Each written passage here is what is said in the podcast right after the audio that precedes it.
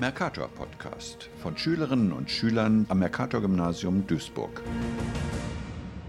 Hallo, mein Name ist Schükscha.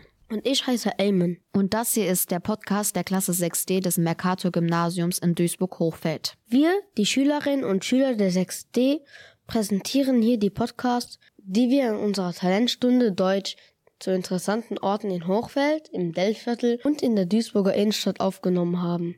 Den Duisburger Zoo kennt in Duisburg wirklich jedes Kind. Bekannt ist er vor allen Dingen für sein Delfinarium und das Koala-Haus. Aber wer weiß schon, wie viele Tiere und Tierarten es im Zoo gibt und wie groß er ist. Darüber und über andere wissenswerte Fakten zum Duisburger Zoo klären uns jetzt Medium und Dreiern im nun folgenden Bericht auf. Der Duisburger Zoo. Der Duisburger Zoo wurde am 12. Mai 1934 von Duisburger Bürgern gegründet. Bekannt ist der Zoo für sein Delfinarium und die in Deutschland erste dauerhafte Zeithaltung von Koalas. Der Zoo hat 9400 Tiere aus 406 verschiedenen Arten. Die Fütterungszeiten sind um 10.45 Uhr, 13.15 Uhr und 13.30 Uhr. Die Fläche des Zoos beträgt ca. 16 Hektar. Der erste Direktor war Edward Whitman. Der Zoo befindet sich am nördlichen Rand des Duisburger Stadtwalds an der Grenze zu Mülheim an der Ruhr und tangiert den nördlichen Campus der Universität Duisburg-Essen.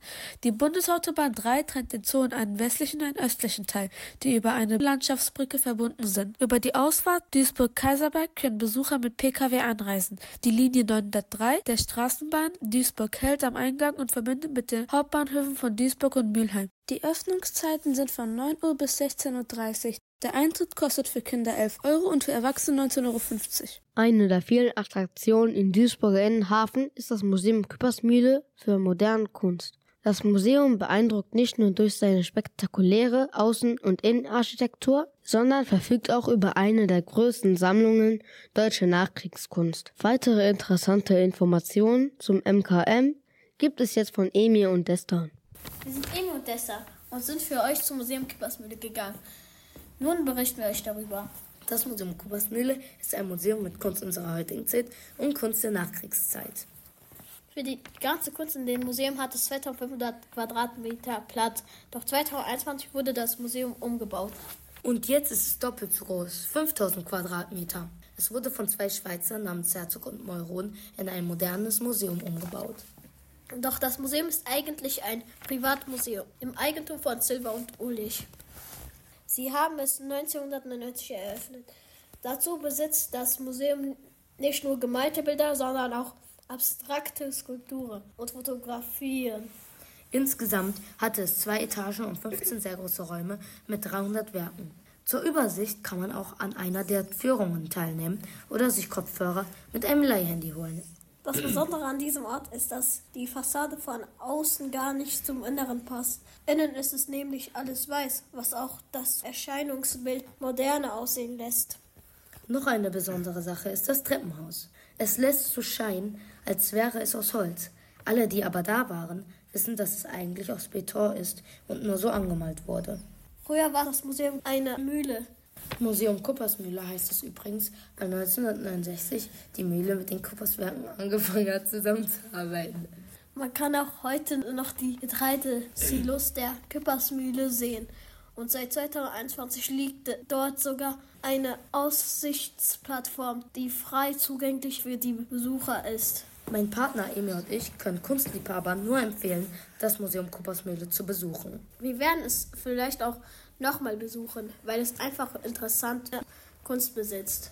Und somit sagen Emir und ich jetzt Tschüss. Ja. Im Herzen der Duisburger Innenstadt findet man das Stadttheater Duisburg. Neid und Brigitte geben uns eine kurze, kompakte Übersicht über die Geschichte des Hauses und die dort stattfindenden Aufführungen. Wir berichten euch heute vom Stadttheater Duisburg. Das Theater wurde von 1911 bis 1912 nach einem Entwurf des Architekten Martin Dülfer errichtet und umfasst 1117 Plätze. Während des Zweiten Weltkrieges wurde das Gebäude stark beschädigt und ab 1946 wieder aufgebaut. Das Schauspiel Duisburg fokussierte sich lange Jahre ausschließend auf Gastspiele.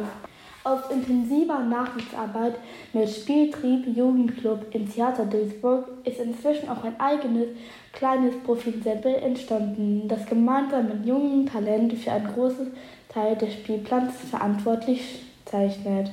Das Theater Duisburg ist in Neckarstraße 1. Es werden auch viele Events veranstaltet, zum Beispiel eine Weihnachtsgeschichte oder sogar Weihnachtslieder. Wenn man ein Schauspiel sich ansehen will, muss man 5 Euro pro Person zahlen. Oper und Ballett kosten 10 Euro. Das Dreigiebelhaus gehört ohne Zweifel zu den Sehenswürdigkeiten in der Duisburger Innenstadt. Wo sich dieses befindet, sowie Wissenswertes über die Geschichte dieses Hauses erfahrt ihr nun von Ahmed und Robben. Hallo, wir sind der Ahmed und der Robben. Wir berichten euch heute von dem Dreigiebelhaus. Das Dreigiebelhaus gilt als das älteste Wohnhaus von Duisburg. Es befindet sich in der Altstadt in der Neuen Gasse 8. Seinen Namen verdankt es den drei nebeneinander stehenden Treppengiebel. Das Dreigiebelhaus wurde 1536 erstmal urkundlich erwähnt. Auf einem Plan von Johannes Corputius von 1566 ist das Dreigiebelhaus zu erkennen. Johannes Corputius baute das Dreigiebelhaus. Er ist in Breda, Niederlande geboren und in Gröningen gestorben. Leider starb Johannes Corputius mit 69 Jahren. 608 übernahmen die Nonnen des Klosters Lissabon das Gebäude. Es wurde ab 1806 als Textilfabrik genutzt. Die Stadt Duisburg kaufte das Dreigiebelhaus 1961 und renovierte es 1976 aufwendig. Tanja und Schükran haben sich bei uns auf den Weg zur städtischen Kindertageseinrichtung Hochweltstraße gemacht, um dort ein Interview mit einer Erzieherin zu führen. Hören wir doch mal rein. Hallo liebe Zuhörerinnen und Zuhörer, wir sind Tanja und Schükran. Wir sind jetzt im Kindergarten wie viele Kinder gibt es hier im Kindergarten ungefähr? Wir haben 130 Kinder von zwei bis sechs Jahren und aus ungefähr 20 Nationen. Und wie viele Jahre bleiben die Kinder ungefähr hier? Das ist ganz unterschiedlich. Also wir haben Kinder, die mit zwei Jahren hier hinkommen. Die bleiben dann halt ungefähr vier Jahre bei uns im Kindergarten. Und Kinder, die später kommen. Wir haben auch Quereinsteiger, die ein Jahr vor der Schule kommen oder so. Die bleiben dann halt nur ein Jahr hier. Und macht es Spaß, auf die Kinder aufzupassen? Die meiste Zeit schon, ja. Weil das nochmal hier anders ist als zu Hause mit den eigenen Kindern oder so. Also das äh, macht eigentlich schon sehr viel Spaß. Kinder zeigen immer ehrlich ihre Gefühle und ihre Meinung und das ist das Schönste. Vielleicht gibt es was, mhm. was ihnen schwerfällt. Also dafür ist der Kindergarten ja auch da. Hier darf man Fehler machen und hier lernt man auch aus den Fehlern. Und wir sind ja auch dafür da, um die Kinder dabei zu unterstützen, vielleicht ihre Stärken herauszuarbeiten und da gemeinsam dann dran zu arbeiten. Was essen die Kinder? Kriegen die was von hier oder müssen sie sich was einpacken oder ist das unterschiedlich? Also jetzt speziell bei uns im Kindergarten ist das so, dadurch, dass wir eine Buchungszeit von 35 Stunden die Woche haben, bekommen die Kinder hier kein Mittagessen, sondern bringen sich selber was mit. Wir haben die Möglichkeit, Essen warm zu machen. Aber auch aufgrund der verschiedenen Nationalitäten und der verschiedenen Eigenschaften, ähm, auch was das Essen angeht, bringt jedes Kind individuell sein Essen hier mit. Und wie ist die Gruppeneinteilung? Also wie werden die Kinder aufgeteilt? Ähm, wir haben fünf Gruppen bei uns im Haus. Eine Gruppe, da sind Kinder von zwei bis sechs Jahren und vier Gruppen, in denen Kinder von drei bis sechs Jahren sind.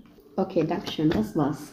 So, das war's für diesmal mit unseren Beiträgen zu interessanten Orten in Hochfeld, im Dellviertel und in der Duisburger Innenstadt. Wir hoffen, die Sendung hat Ihnen gefallen. Bis zum nächsten Mal. Tschüss! Ihr hörtet Mercator Podcast mit Beiträgen von Schülerinnen und Schülern am Mercator Gymnasium Duisburg.